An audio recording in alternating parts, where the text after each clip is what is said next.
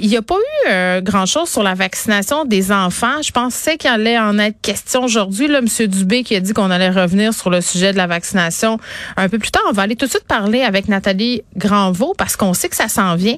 Madame Granvaux qui est chercheure au Centre de recherche du CHUM, co-directrice du réseau québécois COVID-Pandémie. Docteur Granvaux, bonjour. Bonjour, Madame Peterson. Bon, euh, une bonne nouvelle tout d'abord euh, pour ce qui a trait euh, aux enfants au secondaire, c'est-à-dire là, on va enlever l'obligation de porter un masque en classe. Puis si on prend cette décision-là, c'est parce qu'on a un bon pourcentage d'ados qui est vacciné. Ben, écoutez, moi, je suis très très surprise par cette décision. Ah oui? Euh, effectivement, on a, on a, effectivement on a un bon pourcentage d'adolescents qui sont euh, vaccinés. Mm-hmm. On a on a 86 avec deux doses. On a effectivement le 95 mm-hmm. mais avec une seule dose. Euh, ce qui était également vrai. Si on prend les chiffres au 22 octobre, on a exactement les mêmes chiffres à 1 près. Donc il n'y a pas grand chose qui a changé. Euh, le nombre de cas continue d'être élevé et euh, les éclosions sont n'ont pas changé non plus. Donc je comprends pas vraiment pourquoi on fait cette recommandation maintenant, ce changement-là maintenant, euh, alors que les, choses sont à peu près stables, mais ben, voir augmenter le nombre de cas à la dernière semaine, euh, c'est un petit peu prématuré. Je, je suis pas sûre de comprendre pourquoi on prend cette décision aujourd'hui. Ben euh, bon, évidemment, les adolescents accueillaient ça avec joie. ça, je pense qu'on on, comprend bien qu'ils étaient en train de porter le masque à l'intérieur, sauf que docteur Granvaux, j'ai pas l'impression qu'en ce moment dans les écoles secondaires ce soit tant préoccupant. Là, c'est peut-être moi euh, qui vois ça trop d'un bon oeil, mais j'ai pas l'impression non plus qu'on est face à des éclosions euh, que euh, non, mais juste, justement, si je peux me permettre, oui, allez-y, la situation, elle est à peu près. On est sur un plateau, on n'a pas d'amélioration, on n'est pas sur une descente du tout de des chiffres dans les secondaires. Ils ont été maintenus à un niveau mm. qui est pas inquiétant, justement parce qu'il y a le port du masque. Euh, donc, à partir du moment où on va l'enlever, les, mm. les, adolescents ne vivent pas en vase clos. Hein, ils vivent avec, avec euh, leurs frères et sœurs qui sont plus jeunes et qui, eux, ne sont pas vaccinés encore. Euh, et euh, donc, on, on, risque absolument de revoir des augmentations de, de cas dans les écoles secondaires au mm. risque de fermer des classes et de faire en sorte que les enfants, les adolescents doivent retourner à la mm. maison. Actuellement, je comprends pas l'urgence de, de, de, prendre cette décision. Ben, je pense qu'en ce moment, on est dans une danse entre prendre des décisions de nature politique et épidémiologique. Et, et c'est, est-ce que ça irait pas dans le sens, là, si on veut, du message que nous a lancé M. Legault là, tout récemment sur le fait qu'il faudrait penser au monde d'après, apprendre à vivre aussi, puis M. Dubé l'a dit aussi à plusieurs reprises, à vivre avec le virus, c'est-à-dire qu'à un moment donné, après un certain nombre de mois, euh, rouler aux alentours de 500 cas par jour, ça devient le nouveau normal. Moi, j'essaie de penser, en vous parlant, euh, d'où est-ce que ça peut provenir, cette, décision-là? Euh, peut-être que c'est ça, mais euh, comme vous l'avez dit juste avant, on, on, s'approche quand même du moment où on pourrait euh, euh avoir la chance de vacciner les enfants plus jeunes de 5 à 11 ans, ben, euh, qui vont où ce, cette vaccination, si elle a lieu et si les, les, parents font vacciner leurs enfants, devrait diminuer de manière très significative la transmission qu'on voit encore actuellement. Donc à ce moment-là, on va baisser de beaucoup euh, le risque de transmission qui peut se rendre à des personnes vulnérables. Mmh. Donc c'est pour ça que je dis, je comprends pas pourquoi maintenant alors que la prochaine étape devrait être la vaccination des enfants. Et à ce moment-là, on pourrait prendre ça. Pourquoi prendre ce risque de réaugmenter les cas maintenant, juste avant cette étape-là? Mais je comprends tout à fait leur discours de il va falloir trouver un équilibre de vie avec mmh. euh, avec un certain nombre de cas, etc. Ça, je, je, je suis tout à fait en accord avec ce qu'ils disent. C'est juste que pourquoi ne pas attendre d'avoir la vaccination des plus jeunes euh, pour pouvoir passer cette étape-là, surtout mm. qu'on s'en va vers les fêtes de fin d'année. Euh, là, les, les, les, adolescents vont rencontrer et vont rencontrer leurs grands-parents, etc.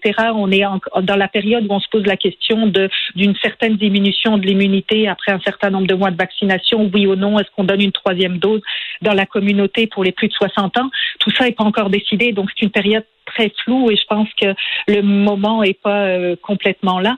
Puis il y a un autre élément que je prendrais, c'est que effectivement la vaccination des adolescents dans les écoles secondaires, elle n'est pas homogène non plus. Euh, c'est 86% en moyenne avec deux doses, mais il y a des écoles où c'est plus bas et euh, mm. prendre une décision. dans l'école de ma fille, c'est le cas. Il y, a plusieurs enfants qui ne sont qui ne sont pas vaccinés. Puis c'est vrai en ce sens-là, docteur Granvaux, ce que vous dites. On, on, nous a beaucoup dit là récemment qu'on attendait que les élèves du primaire soient vaccinés pour alléger, pour faire faire des changements. Euh, puis là, ça s'en vient. Là, euh, je voyais mon docteur Arruda aborder la question il y a à peine quelques minutes en point de presse. On, on, est on est en termes de jours, on est en termes de semaines. Donc, est-ce que c'était si pressant que ça? Moi, je ressentais pas nécessairement une pression par rapport au milieu scolaire dans les écoles secondaires d'enlever le masque. Il y a des profs aussi qui seront pas d'accord avec cette décision Mhm, absolument, je pense que c'est exactement ça. Je pense que euh, j'aurais euh, j'aurais suivi ce qu'ils disaient, puis leur message était totalement cohérent avant. De, on assouplira une fois que la vaccination mhm. des enfants aura été faite. Si Santé Canada euh, autorise le vaccin, on attend toujours. On est rendu où là? C'est ça dans ce processus? Écoutez, euh, je pense qu'ils ont euh, ils ont reçu les documents, ils ont annoncé que ça serait au courant du mois de novembre qu'ils pourraient euh, donner leur décision. Donc c'est une question de, de jours ou de, de semaines. Ça, ça, ça s'en vient très très prochainement. Mais je pense qu'au Québec, à partir du moment où l'autorisation sera donnée et que le CIQ, le Comité d'immunisation mmh. du Québec, se sera prononcé sur l'application, ensuite de ça, ça va aller très vite. Je pense qu'on a on a de l'endurance par rapport à la politique de vaccination et donner les vaccins où ça a très bien fonctionné au Québec. Donc une fois que ça, ça devrait plus être très long. Oui, pour euh, la vaccination des enfants, c'est un sujet quand même qui est sensible. Les, parents, euh, même si ce sont des parents vaccinés, moi j'ai parlé avec des parents qui sont vaccinés, qui sont pro-vaccin, euh, qui croient à la pandémie, mais qui sont néanmoins un peu inquiets ou qui ont certaines réserves par rapport à la vaccination des enfants. Qu'est-ce que vous leur répondriez à ces, à ces parents-là qui ont, qui ont un peu peur d'amener leurs petits 6, 7, 8 ans à avoir ce vaccin-là? Oui, ben je pense que la, la, la crainte, euh, euh, même si euh, une fois que Santé Canada aura évalué toutes les données, mm-hmm. n'est pas scientifiquement fondée, dans le sens on peut pas empêcher les gens d'être inquiets pour leurs enfants. Ça, je pense qu'il faut reconnaître cette inquiétude. C'est normal. Je pense que c'est le même, oui, absolument. Et je pense que c'est le même processus que pour les adultes et les adolescents.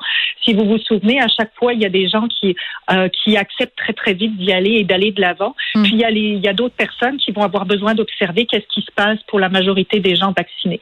Alors les parents qui vont voir euh, des vaccinations d'enfants pour des parents qui sont plus euh, aptes, ben, qui sont plus d'accord tout de suite pour aller vacciner leurs enfants, on va avoir de plus en plus de données et les parents qui ont des craintes, qui veulent voir un peu plus ce qui se passe vraiment, ben, au fur et à mesure vont être assurés. On voit déjà aux États-Unis, la vaccination va, va commencer. Là. Mm. il y a des euh, débats, euh, là, notamment en Floride, euh, c'est très, très chaud. Oui, mais au fur et à mesure qu'on va être assuré mm. sur les effets secondaires, etc., je pense que les parents, faut leur laisser le temps. Je pense qu'on a, on a appris ça dans cette pandémie aussi, que si on veut que les, les, les gens euh, euh, fassent, se fassent vacciner ou fassent vacciner leurs enfants ou leurs adolescents, il ben, faut leur laisser le temps d'accueillir toutes les informations, d'avoir les informations qui leur manquent. Mm. Et au final, si tout se passe bien, ben, ils vont se faire vacciner. On vous avez, pour les 12-17 euh, ans, ça a été beaucoup plus long au départ. Et puis, il y a eu comme une période où ça a été long. Mm. Puis finalement, on est arrivé à 86 de, de, doses et on est déjà à 95 d'une mm. dose. Donc, mais chacun, il va à son rythme. Je pense que de toute manière, on est rendu là dans la pandémie. On n'est plus dans cette urgence du début où on avait tant de tant de mal à, contrôler les décès des personnes âgées. Donc, les gens ont quand même le temps de prendre de l'information et euh, de se laisser convaincre euh, que tout est sécuritaire s'ils ont ce besoin-là. Je ben, pense qu'il faut le respecter. Oui, puis on avait euh, des chiffres, là, 26% des parents qui voulaient pas, 10% d'indécis. Mm-hmm. Puis je vais parler à un expert dans bon la semaine passée à ce sujet-là qui disait un peu comme vous le dites là, dans les autres scénarios qu'on a connus avant, il y avait beaucoup d'indécis, beaucoup de gens qui ne voulaient pas. Puis plus on avançait, plus on voyait que finalement ça se passait bien, plus on avait une fédération autour de la vaccination. Donc c'est vrai que on pourrait s'attendre à la même chose. Euh, les parents aussi qui sont tannés que les classes ferment, là, parce qu'on en voit encore des parents qui sont obligés de prendre des congés euh, parce que la classe de leur enfant est fermée. Donc ça c'est pour la vaccination pour les enfants. Euh, maintenant, docteur Granvaux, deux autres sujets là quand même qui attirent l'attention. Ben peut-être non, trois. karaoké et danse. OK? là, on va faire la distinction entre, si vous voulez bien, entre ce qu'on veut, le fun qu'on veut avoir, euh, versus les choses plates. C'est-à-dire la réalité. Moi, c'est sûr que si vous me demandez, est-ce que Geneviève, t'es contente de pouvoir retourner au karaoké, de pouvoir danser si tu te rends euh, dans un bar, la réponse c'est oui. Mais, mais est-ce que c'est sécuritaire? Ça, c'est une autre question euh, qu'il faut se poser. Est-ce que c'est réellement OK à ce statut de le permettre? Ben écoutez, euh, à partir du moment où le passeport vaccinal est obligatoire et qu'on se retrouve, euh, euh, comment dire, entre personnes vaccinées, doublement vaccinées, on peut on peut pas vraiment faire de différence mm. euh, entre, euh, par exemple, euh, le concert du Centre Bell, mais là, normalement, les masques sont obligatoires. Oui, mais on l'a vu, là, que, hein, on, s'entend que... donc, c'est sûr que pour les, pour les gens, il faut qu'il y ait une certaine cohérence quelque part. Maintenant, par contre, on a vu des endroits ailleurs où, malgré la double vaccination, on n'a pas, on a vu des éclosions dans des centres de danse, etc. Par contre, ça revient, je pense, à ce qu'on disait juste avant. Il y a un moment il va falloir prendre une décision de retrouver une certaine euh, vie. Euh, Accepter le risque un peu, là, une part de risque. Ouais. Mais, mais, mais je, ramènerais peut-être un point qui, euh, qui malheureusement a toujours pas pris place au Québec pour euh, pour euh, des endroits de danse ou de karaoké où on sait que les aérosols sont beaucoup plus importants en quantité à cause du, je veux dire le Centre Bell, il y a c'est c'est grand, il y a beaucoup de ventilation dans un centre de danse ou dans un karaoké. De certaines places, les ventilations sont pas forcément adaptées. C'est beaucoup des trous à gin, ces endroits-là. Là. Oui. mais on pourrait faire des, utiliser des tests rapides à l'entrée. Vrai. Puis ça, ça pourrait être, mm. être une solution qui aiderait beaucoup, puis qui éviterait des situations comme on l'a vu. Par, parce que vous savez, ça va être, ça va être un petit peu comme ce qu'on a vu par le passé. Si jamais il y a une éclosion majeure dans un centre ou un karaoké, par exemple, pour mm. reprendre ça, on va recommencer à les fermer. Puis on veut pas ça. Donc euh, il faut, euh, faut trouver le bon équilibre. Puis moi, je pense que l'utilisation mm. des tests rapides dans les endroits où on sait que ça produit plus d'aérosols pourrait très bien être une réponse très appropriée à ce genre d'endroit. Oui, bon, puis ça sera le cas de le dire. Euh, majeur est vacciné pour le karaoké euh, et la danse. Le fameux euh, ski alpin là, où bon, on parle de remonte-pente, de cabine et on nous dit le cache-cou, le foulard le porté au-dessus du nez sera accepté. Moi, ça me fait sourciller un peu, docteur Granvaux. C'est juste moi ou? C'est pas pire qu'un masque en tissu, vous allez me dire là? Ben, ça, c'est sûr qu'il y a eu beaucoup de discussions sur justement la qualité variée des masques en tissu. Euh, c'est pareil pour les cache-cou rendus là. Euh, euh, bon, sur, tant qu'on est à l'extérieur, les cabines, euh, écoutez, ça fait longtemps que je suis pas montée dans une cabine de, euh, de, de, centre de ski, mais j'imagine qu'il y a beaucoup de ventilation euh, mm. dans cet endroit-là. maintenant, il faudrait peut-être quelqu'un qui soit un peu plus spécialiste de ça, mais c'est certain qu'un cache-cou n'a pas l'efficacité d'un masque de procédure, par mm. exemple. Donc, il faudrait voir la ventilation. Est-ce qu'il notre troisième dose, parce qu'il y a beaucoup de gens là, qui se demandent quand est-ce que ça va avoir lieu, euh, se disent bon ben moi j'ai eu ma deuxième dose cet été, ça commence à faire euh, longtemps. Je connais des gens qui ont eu une deuxième dose, euh, ça fait un petit bout, puis en ce moment ils ont, ils ont la COVID. on a de la misère à savoir justement la, la période d'efficacité du vaccin. Est-ce que selon vous ça s'en vient bientôt cette troisième dose là pour tout le monde ou c'est pas dans l'horizon des possibles? Pour tout le monde, je pense pas que ce soit dans l'horizon euh, à court terme. Euh, les données qui sortent euh, se surmontrent que une troisième dose augmente l'immunité, mais on ne sait pas pour combien de temps. Alors est-ce que c'est pour un autre trois mois, six mois, puis qu'on recommence encore?